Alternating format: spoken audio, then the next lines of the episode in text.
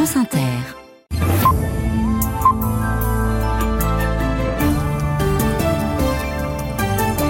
Hélène Philippe pour le journal. Bonsoir Hélène. Bonsoir à tous. Le Conseil de sécurité de l'ONU, à quoi sert-il dans les guerres au Proche-Orient et en Ukraine? Antonio Guterres, lui-même le juge proche d'un état de mort cérébrale, au moment où Israël prépare une offensive sur Rafah et où en France, Emmanuel Macron alerte sur le durcissement de la Russie. Notre sécurité à tous est en jeu prévient le président. L'actualité, c'est encore la colère paysanne. À Bruxelles, 900 tracteurs aujourd'hui. Et en France, au Salon de l'Agriculture, l'idée d'un prix plancher fait débat.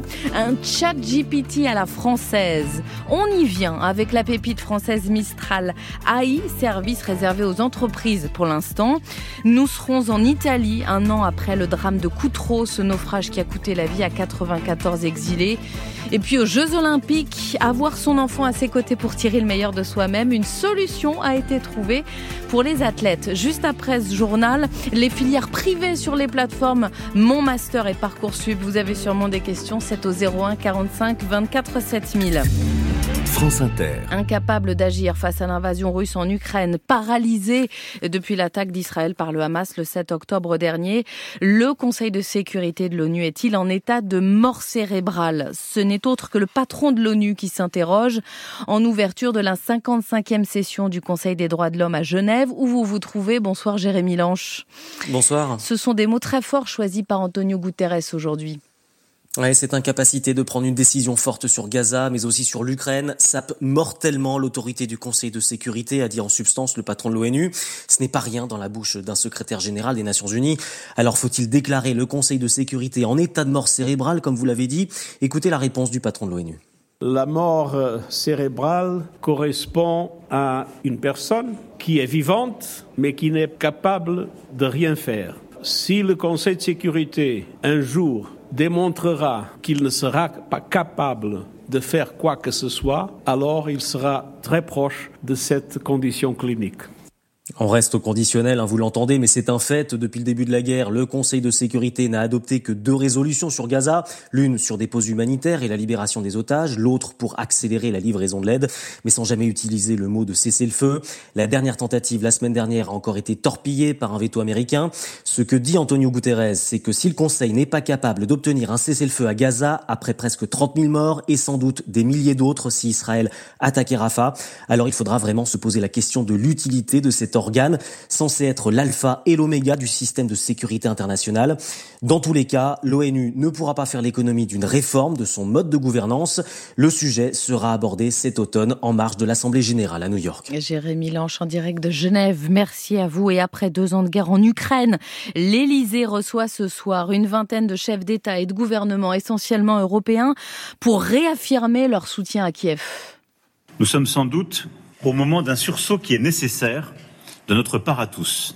La Russie ne peut ni ne doit gagner cette guerre en Ukraine. Emmanuel Macron au début de cette conférence internationale tout à l'heure. Bonsoir Claude Guibal. Bonsoir. Un sursaut d'autant plus nécessaire pour le chef de l'État face au durcissement de la Russie. Oui, Emmanuel Macron était particulièrement grave hein, en accueillant tout à l'heure ses invités, euh, dont le chancelier allemand Olaf Scholz, David Cameron, le chef de la diplomatie britannique, ainsi qu'une quinzaine de premiers ministres des pays de l'Union européenne. Alors avec ce sursaut hein, dont il parle, il s'agit d'envoyer un signal à Vladimir Poutine et il s'agit de contrer en fait un un, discours défaitiste alors que tous les signaux semblent rouges.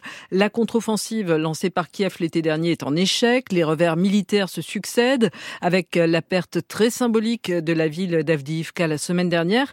Et on le voit, la guerre est entrée dans une séquence d'usure très identifiée et espérée par la Russie avec les difficultés de mobilisation des troupes en Ukraine, l'arrêt des livraisons d'armes américaines par blocage du Congrès, l'essoufflement des livraisons d'armes européennes par manque de capacité de production. 30% seulement des obus premiers à l'Ukraine ont été livrés. C'est ce qu'a asséné euh, Volodymyr Zelensky qui euh, ouvrait euh, cette conférence. Notre sécurité à tous est en jeu, a continué Emmanuel Macron. Emmanuel Macron inquiétant qui a affirmé savoir que la Russie préparer des attaques nouvelles, en particulier pour sidérer l'opinion ukrainienne. Fin de citation. Merci Claude Guibal. Et c'est la fin d'un long feuilleton. Hein. Le Parlement hongrois a finalement donné son feu vert aujourd'hui à l'adhésion de la Suède dans l'OTAN. C'était la dernière étape. L'Alliance Atlantique désormais aux portes de la Russie. C'est un jour historique, a dit le Premier ministre suédois. Bruxelles est redevenu l'épicentre de la colère agricole aujourd'hui. Alors que les ministres des, de l'agriculture des 27 discutent de mesures pour simplifier la politique agricole commune, la rue s'est échauffée. Quelques 900 tracteurs face à la police anti-émeute, les abords du Conseil européen barricadés. Mathieu et céréaliers de grande culture en Wallonie vent debout contre ce qu'il appelle le fardeau réglementaire. Il faudrait un peu nous lâcher les baskets et qu'on nous laisse travailler. Et je ne comprends pas pourquoi, euh, d'un point de vue européen, il y a des décisions qui se prennent, je vais dire, euh, globales, et chaque État adapte un petit peu à, sa sauce. Et nous, ici, on trouve que la région wallonne adapte les normes européennes encore de manière plus compliquée et plus lourde administrativement. On a envie de leur dire, oh, ok, vous avez quelque chose à respecter au-dessus, mais adapter ça de manière euh, digérable, j'ai envie de dire. Et là, on en peut. Là, c'est plus possible. C'est le burn-out de l'agriculture, on va dire. témoignage d'un céréalier wallon au micro de Laure Broulard en France. C'est la dernière proposition du chef de l'État, l'instauration d'un prix plancher pour garantir le revenu des agriculteurs. Les coopératives laitières y voient une atteinte au droit de la concurrence. Les ministres de l'Agriculture et de l'Économie y étaient jusqu'ici opposés. Bruno Le Maire semble désormais acquis à la cause. On ne parle pas de prix identique pour tout le monde, on parle d'un prix plancher qui va être défini filière par filière. Mais vous prenez n'importe quelle autre production industrielle, ça peut être une production brute, il y a toujours un coût de production, vous n'avez pas le droit de vendre en dessous, ça s'appelle vendre à perte et c'est interdit en France. Mais un producteur qui n'a que ses bras pour se défendre, s'il n'y a pas un prix de référence, un prix plancher comme l'a proposé le président de la République, eh ben, il peut se retrouver forcé parce qu'il n'y a pas d'indicateur à vendre à perte. C'est injuste moralement et c'est inefficace économiquement. Bruno Le Maire au Salon de l'Agriculture avec Valentin Winato, où les agriculteurs le répètent, ils ne sont pas contre les normes environnementales, le fait d'utiliser moins de pesticides, encore faut-il une alternative, et elle n'existe à leurs yeux que trop peu. C'est une question qui fait débat au Salon cette semaine. Bonsoir Célia Kiret. Bonsoir Hélène. Les scientifiques de l'INRAE faisaient aujourd'hui un certain nombre de propositions. Oui, ils ne disent pas qu'il faut remplacer un produit chimique par un autre, mais ils ont analysé les vertus de l'agro écologie, mélanger les cultures comme le blé et le pois pour éloigner certains insectes ravageurs, ça permet de se passer des pesticides. La rotation des cultures permet de réguler les agents pathogènes. Et quand on laisse des arbres ou des haies, les plantes semées jouent à cache-cache avec les insectes. Le puceron passe son chemin au lieu d'attaquer la céréale. Mais cela suppose des changements très lourds, admet Haute Vialat, directrice de recherche à l'INRAE. Il faut, euh, sur un paysage agricole, au moins 20% de zones non cultivées, de bosquets, de prairies permanentes, de haies de, de, bois pour favoriser à la fois la régulation des maladies, des mauvaises herbes et des, euh, et des insectes ravageurs, mais aussi favoriser la biodiversité dans son ensemble. Mais ces scientifiques le disent aussi, dans un premier temps, les rendements diminuent, euh, même si par exemple le mélange de deux cultures, le blé et le pois, augmente la marge, il faudra aider les agriculteurs à passer le cap. Ces aides sont absolument indispensables. Partant d'un système conventionnel, souvent, il y a euh, un décrochage des rendements sur les premières années. Donc il faut aider l'agriculteur financièrement sur les 5-6 premières années pour permettre de mettre en route les, mécanismes écologiques et donc passer sur un mode agroécologique. Et pour l'INRAE qui a travaillé pendant trois ans sur le sujet, euh, la France doit accélérer car seule l'agroécologie est une réponse au changement climatique. Le modèle actuel n'est pas résilient. Au salon de l'agriculture, encore un du fumier a été déversé sur le stand de Lactalis aujourd'hui et puis l'autoroute à neuf en direction de l'Espagne sera fermée demain à partir de 8 heures en raison d'une action de blocage prévue par les agriculteurs espagnols. Une colère française et européenne dont on aura l'occasion de parler en longueur avec vous demain, Fabienne 18-20, spécial en direct de la porte de Versailles. Des agriculteurs qui ont l'habitude de regarder le ciel avec appréhension dans les Pyrénées-Orientales, tragiquement habitués à la sécheresse. L'arrivée de la neige est une bonne nouvelle. C'est bon pour les vacanciers, mais pas encore suffisant pour les nappes phréatiques, pointe l'hydrogéologue Henri Gott. Il faudrait qu'il pleuve comme ça pendant un mois pour qu'il y ait une conséquence directe sur le remplissage des nappes qui sont des réserves d'eau. Surtout que la pluie est une pluie je dirais, timide. En général, quand il pleut, en même temps, il neige à l'altitude. Alors là, c'est une question d'épaisseur du manteau neigeux. Donc il faudrait qu'il neige aussi pendant un mois. Ce serait pas mal. L'intérêt, c'est que c'est un stock d'eau qui est piégé en quelque sorte, un réservoir qui ne sera relâché que lorsqu'il fera chaud. Autrement dit, c'est de la pluie différée de un, deux, trois mois. Mais j'espère, j'espère qu'il pleuvra davantage. Hein. Pour l'instant, c'est insuffisant. C'est appréciable, au moins pour toute la végétation superficielle, mais c'est insuffisant pour l'alimentation des nappes, autrement dit l'eau à utiliser ultérieurement. Voilà, euh, témoignage au micro d'Océane Zitouni, prudence par ailleurs dans les Pyrénées-Atlantiques, alerte orange aux avalanches. Demain, côté cru, il ne reste que cinq départements en vigilance. Le Pas-de-Calais, toujours, une accalmie est attendue demain. La Charente, la Charente-Maritime, la Dordogne et la Gironde également. Et l'on entendait Bruno Le Maire il y a un instant, il y a une semaine, le ministre de l'économie a annoncé 10 milliards d'euros d'économies supplémentaires, nécessaires mais pas suffisants pour Édouard Philippe. Long entretien du maire du Havre ce soir au journal L'Opinion. Celui qui ne cache pas ses ambitions pour 2027 appelle à considérer la dette comme une obsession politique et regrette que la France, dit-il, ne réforme pas grand-chose. À 19h presque 11, Hélène, on se rapproche du premier chat GPT français. C'est la pépite française Mistral AI, 10 mois d'existence seulement est déjà valorisée à plus de 2 milliards d'euros, qui annonce aujourd'hui le lancement d'un nouveau modèle de langage encore plus puissant et un assistant conversationnel baptisé le chat, faut le dire à la française, comparable à ChatGPT. Bonsoir Stéphane euh, Jourdain. bonsoir Hélène. Alors tout le monde peut le tester dès, maintenant, même s'il est destiné aux entreprises. À quoi ça ressemble? Alors dans la forme, le chat ressemble très fortement à son cousin américain. ChatGPT une boîte de dialogue, un petit message, poser n'importe quelle question, et c'est parti. La réponse s'écrit au fur et à mesure, lettre par lettre, exactement comme ChatGPT. Sur le fond, les réponses semblent comparables, mais il faudra plus de temps pour voir ce qui distingue le chat de ChatGPT. La grande différence finalement, c'est que le chat s'adresse d'abord aux entreprises, comme l'a expliqué Arthur Mensch, cofondateur de Mistral AI sur France Info. Ce chat peut être connecté avec euh, un certain nombre de données de l'entreprise. Euh, et l'idée, c'est vraiment de montrer ce qu'on peut construire dans l'entreprise avec euh, cette solution. Les entreprises, c'est le gros marché de l'intelligence artificielle générative et Mistral AI compte bien rester sur ce terrain-là. Avec une offre très performante en termes de résultats, Mistral AI peut par exemple résumer des documents qui font des centaines de pages, une offre moins chère que ChatGPT et moins américano-centrée dans ses réponses. C'est d'ailleurs pour ça que ça s'appelle le chat. Et sur ce marché lucratif des entreprises, Stéphane, c'est l'annonce majeure du jour. Mistral AI, nous, un partenariat stratégique avec Microsoft. Et oui, Mistral AI sera distribué par Microsoft à travers le monde via son offre de serveurs Azure. Objectif, le marché des grandes entreprises, celui qui rapporte le plus. Dorénavant, pour leur IA, les clients de Microsoft auront donc le choix entre OpenAI et Mistral AI. La start-up française, qui n'a même pas un an, vient de gravir une énorme marche. Arthur Mensch s'en persuade dans le monde ce soir. Nous pouvons rivaliser avec Google ou OpenAI. Merci beaucoup Stéphane Jourdain. L'Union européenne, côté euh, pratique, le virement instantané devrait être bientôt possible dans presque dans tous les pays de la zone euro et au même tarif qu'un virement classique. Le règlement adopté aujourd'hui impose aux banques de proposer ce nouveau service dès 2025.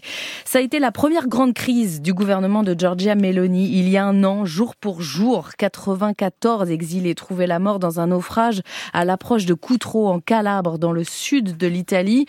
Un drame qui a bouleversé et questionné le pays. Les secours sont-ils intervenus trop tard? L'État a-t-il une responsabilité?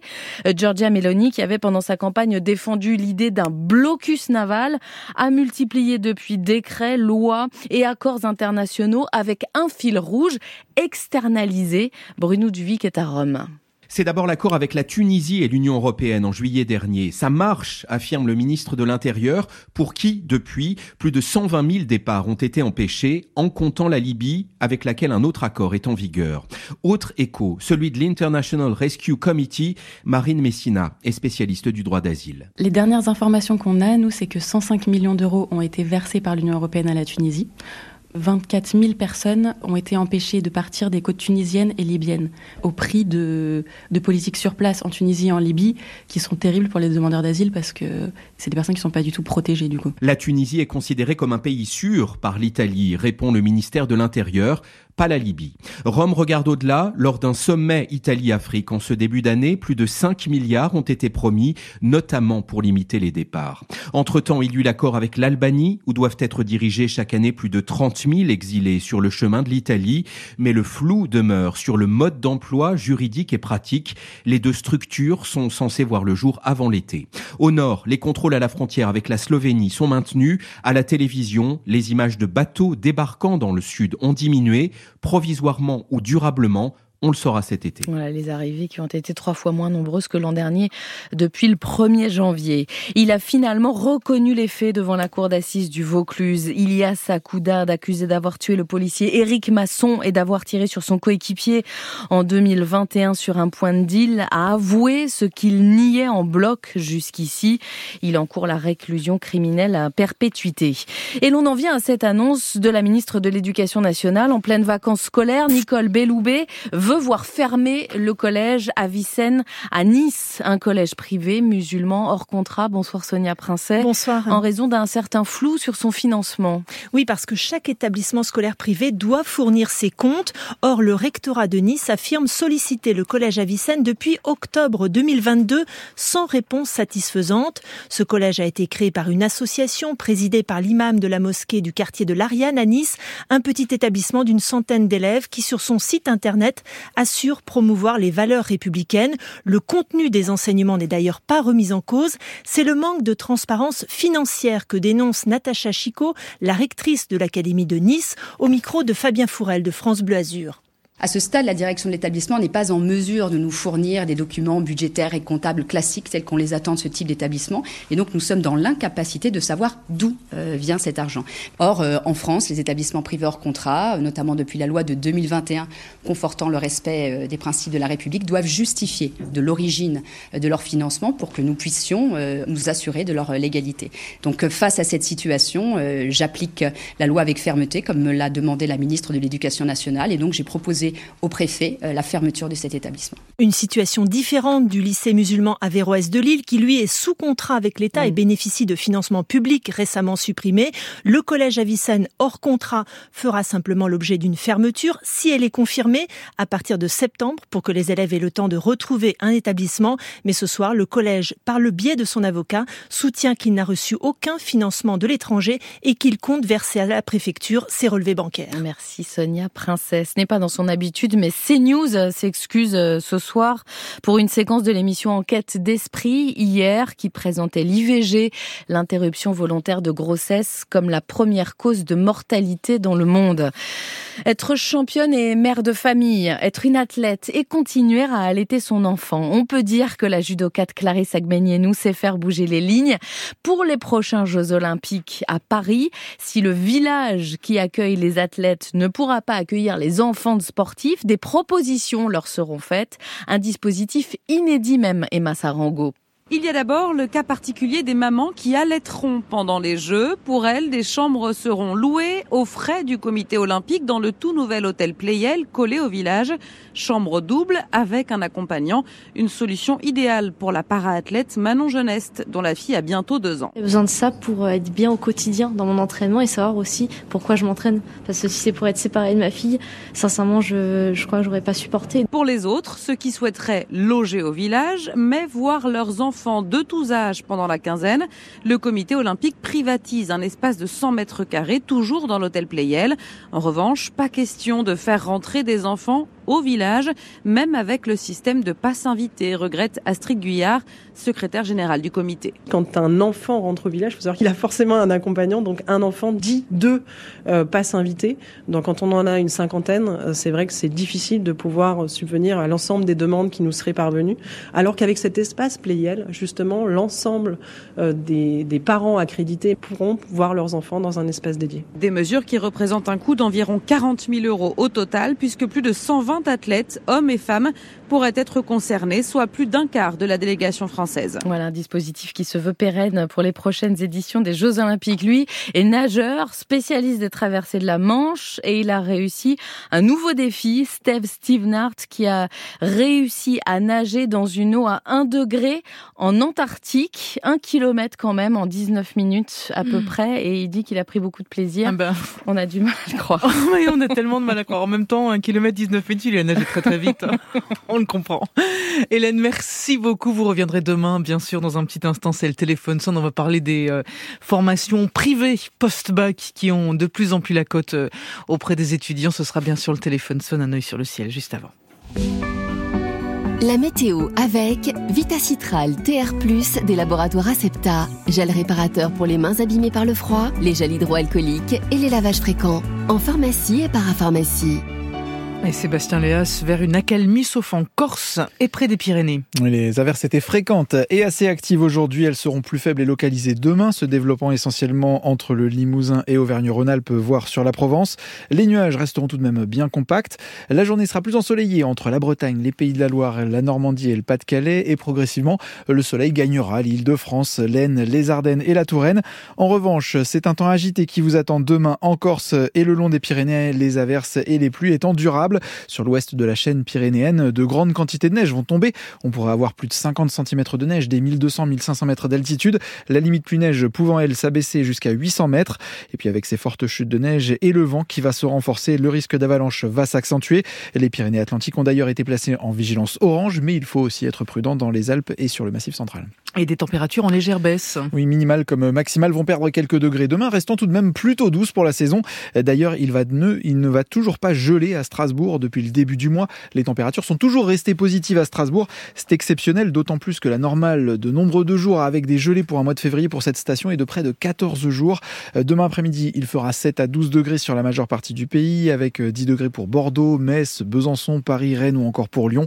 Autour de la Méditerranée, les maximales seront comprises entre 11 et 16 degrés. Prévoyez 13 degrés à Marseille, 14 à Ajaccio et 15 degrés pour Montpellier. À noter aussi que 5 départements sont toujours en vigilance orange au cru, le Pas-de-Calais, la Gironde, la Charente, la Dordogne et la Charente-Maritime. Merci beaucoup Sébastien Léas de Météo France.